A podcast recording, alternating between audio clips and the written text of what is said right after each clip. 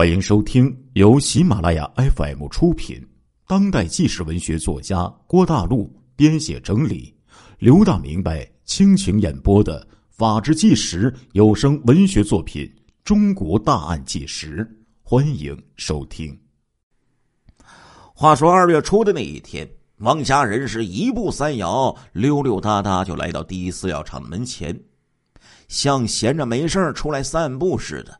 就在这个厂子的门前呢，是走来走去。第一饲料厂这个点儿啊，是孙德林猜的，可是探取有关这个厂子发工资的秘密任务呢，还是交给了汪家人这个欺骗性最大的匪徒。时间不长，就从厂院里走出一个四十来岁的工人模样的人。汪家人一见机会来了，赶紧迎上前去，亲切的叫了一声：“哎。”师傅，那个人一听，站了下来，看了看王家人，不认识呀。王家人掏出一盒白色的七匹狼，抽出一支，笑着就递了过去。这个烟呢，是他特意买的，平时他可不抽这么好的烟呢。那个工人接过来之后，他啪的把打火机打着，就把烟给点着了。哎。有事吗，老师傅？嘿嘿嘿嘿，是这么回事啊。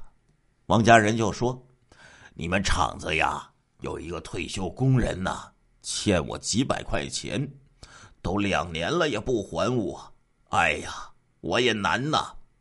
我就想打听一下，你们厂给退休工人开工资是哪一天呢？到时候我想到门口来堵他呀。他叫什么名字呀？”哎呀，别说了，给他留一点面子吧。啊，我们厂啊，退休工人开工资是每个月的八号。那个工人说：“遇上礼拜天啊，就往前提，是吗？”谢谢啊。汪家人听到这里，咧起嘴就笑了。这年头啊，人怎么都变成这样了呢？借了钱也不还。谢谢啊，再见。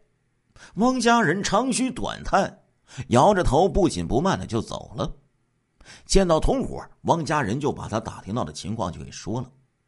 汪家里扭头看了看墙上的日历，就说：“眼瞅着就快到八号了，咱们干他一把。”孙德林想了想说：“那个人说的情况准吗？咱们不能莽撞啊！好饭不怕晚，再等一个月吧。到了那个八号。”我们呢，去跟他一回。孙德林这么说呀，不是没有道理的。孙德林这个人平时啊，其实特别谨慎。在那一次抢劫一个经理家的时候，女主人将这个开柜门的钥匙给他，他用手绢啊垫着接过了钥匙，以免留下自己的指纹。孙德林并不是不相信那个向汪家人提供情况的工人。而是不放心汪家人。以前呢，出现了多次失误，表明这个汪家人办事儿可不大稳妥呀。如果轻易的相信他，可能会出大乱子。这一次要抢劫饲料厂的工资款，是他一手设计的。事成事败，有关他在同伙之中的声誉和地位呀。第二天，孙德林独自一个人又去了。第一饲料厂，找了个借口就进去了。他在院里呀，走了两个来回看了大门和在院子里停放的几辆小汽车。这个厂子到银行取款送款，有的时候用桑塔纳，有的时候用伏尔加。他走进办公楼，把一楼、二楼都看了个遍。几天之后，孙德林和汪家的哥俩。骑着摩托车又去了饲料厂，这次是看一看路线。他们从饲料厂出来奔北，到了北四马路，再向西，到云峰街，再向南，到建设大路与云峰街的路口，那里有一条胡同可以通到应昌街。作案之后逃跑的路线就这么选定了。二月八号，饲料厂退休工人发工资的那一天，他们又去了。九点来钟，从工厂的院里呀开出了一辆桑塔纳，向工商银行北三分理处就开了过去。他们看见，除了司机之外呢，取款员是一男二女，他们驾驶摩托车在后面跟着。到了银行，他们有的在外面守候，有的走进营业大厅进行窥视，看了保卫干部和财会人员把钱取走的全过程，又跟着桑塔纳回到了饲料厂。情况摸清楚了，路线选定之后。他们到铁西旧货市场买了化妆用的棒球帽、蓝色的工作服、大褂等等，做好了准备。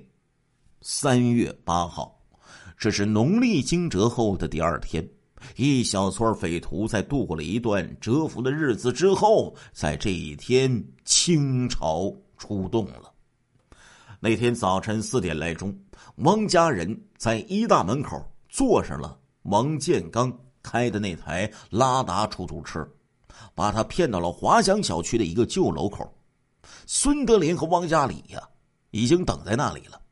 当汪家人让王建刚把放在后备箱里的自行车给取出来的时候，膀大腰粗的孙德林猛地就搂住了他的腰，把他带进车里。孙德林故意让自己倒在车座上。让王建刚压在他的身上，以便汪家里、汪家人比较方便的用绿色尼龙绳捆绑王建刚的手和脚，然后孙德林翻过身坐在王建刚的身上。这时候天还没有亮，汪家里开着拉达车在华翔小区里转来转去，在汽车行驶之中，孙德林和汪家人。就把王建刚就给勒死了，然后装进后备箱里。吃过早饭之后，汪家里试了试车，然后开车按照选定的路线演习了一次。大概时间差不多了，开车来到饲料厂大门南侧的人行道上，像一只要吃人的野兽那样潜伏在那里。过了不久。就在饲料厂发生了疯狂的杀戮与抢劫。迅速逃离现场之后，他们在车里就脱下了化妆用的那些衣帽等物，连赃款一起装进了一个编织袋里，把拉达扔在应昌街二段一座大楼旁，分头来到铁西区贵和街孙德林另一个弟弟的家里。家里只有孙德林。年迈的老奶奶一个人在家，孙德林就领着汪家哥俩走进了东屋。他欺骗奶奶说，两个朋友到这里呀，和他商量做买卖的事儿。老奶奶没有生疑，没过来打扰他们。他们三个人点了钱，分了赃，三一三十一，每个人得到六万多块钱。第一饲料厂。几百名退休工人眼巴巴等着养家过日子的钱，就这样装进了他们的腰包啊！就在他们分赃的时候，这个时候马路上警笛骤起，一辆辆警车呼啸着就开了过去。三个匪徒面面相觑，胆战心惊啊！互相就怀疑，这公安怎么来的这么快呀？后来，孙德林用一部分滴着血的赃款，买了一辆波罗乃兹出租车。匪徒们的腰包又鼓起来了。他们高兴之余，聚在汪家里家，提起干那个案子的时候情景，你一言我一语，就总结起经验教训来。汪家人秃头顶啊，在电光下显着泛着光。他眯起一双小眼睛，笑着说：“ 嘿嘿嘿嘿，这一票大的干的不错呀，可以和华山信用社那一回媲美了呀。只是啊，原来说不用枪的，没想到开了那么多枪啊。”孙德林就见到汪家人呢，有点忘形，得意忘形了。再想起现场上的情景，就气不打一处来。兜头就给他泼了一盆冷水。哎，你就别再提了啊！我看你和那个司机拽车门子的别扭劲儿啊，恨不得也给你一枪。汪家人一听，脖子一缩，吓了一跳。呃呃，怎么了？怎么了？你和他拽车门子干什么？隔着玻璃不能打呀！你手里拿的是地瓜呀！汪家里也白了二哥一眼，也有一点生气了。原来呀，按照分工啊，孙德林下车之后，拎着钱袋的人去，他就奔这个拎袋拎钱袋的人。他的任务呢，就是把这个钱袋啊抢过来。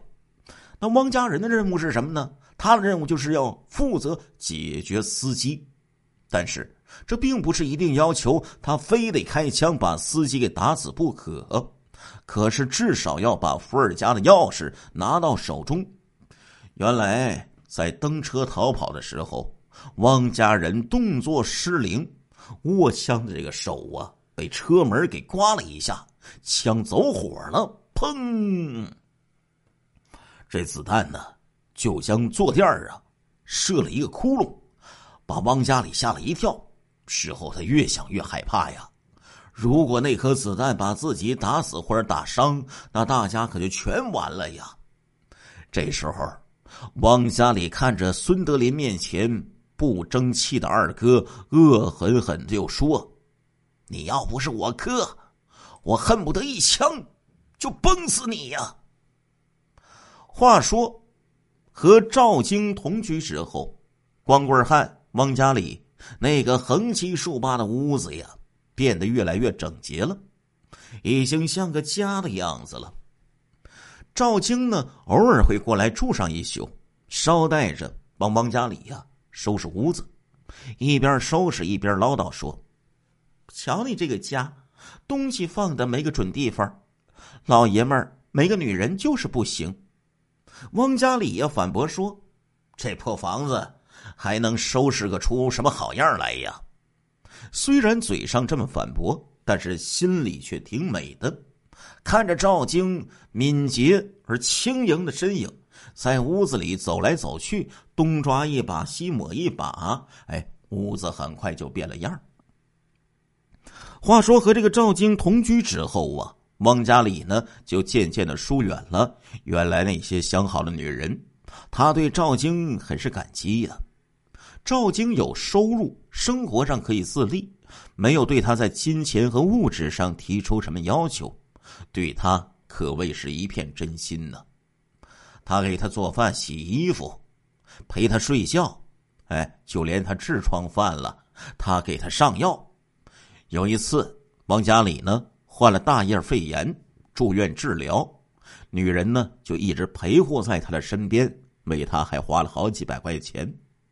虽然赵晶是个情人，是个性伙伴，但是却为他献出了比作为一个妻子还要更多的东西。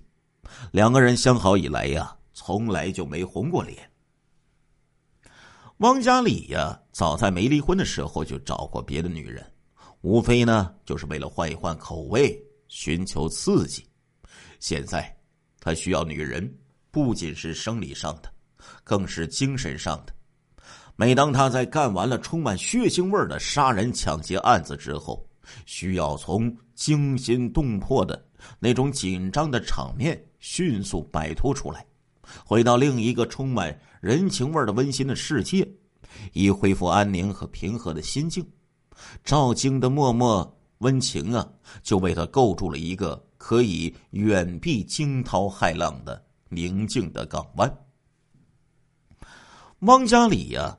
很想在赵京的身上显示一下自己男人的慷慨和潇洒。每次在作案得手之后，他也有这个能力，但是冷静的理智又总是制止了一时的兴奋和冲动。他和孙德林等人抱团走上黑道之后，互相之间虽然没有明说，但是已经在默契之中形成了一个不成文的规矩呀。团伙里这个秘密只限于团伙内部交谈，绝对不能对包括老婆在内的家里的任何人去说，否则一旦夫妻感情破裂，老婆一闹离婚，那什么都可能给你端出来，那样一切就全都完了，都得掉脑袋呀。王家里承认，孙德林这方面啊，真的是最谨慎的。他甚至担心睡觉说梦话的时候都可能泄露天机呀。基于这一点呢，王家里呀对赵晶呢，就表现的是谨慎而又冷漠的态度，也从来不带赵晶啊去逛街呀，什么下馆子呀。两个人去吃过一次自助餐，也是匆匆结束，迅速就离开。他只领赵晶去大哥那个鱼塘啊。看过一次，他是个公安局长，在睡梦里都要抓捕的要犯，安危细致，他不能不多加小心。话说，一个独身女人不能总往这个光棍的屋里跑啊，更多的时候还是往家里呢去赵京那边去，这也是赵京最高兴的。一男一女两个成年人带孩子，团团围坐在。一起吃饭，然后呢，吃过饭一起看电视，一起说说笑笑闲聊，这才像个家的样子呀。汪家里呢也有一个独生子，没有女孩他很喜欢赵晶的女儿，常用一些小恩小惠呀博取他的欢心，使他的女儿呢把他看成了家庭中的一员。现在这个热切希望得到父爱的女孩子。已经不管他叫叔了，而是管他叫爸了。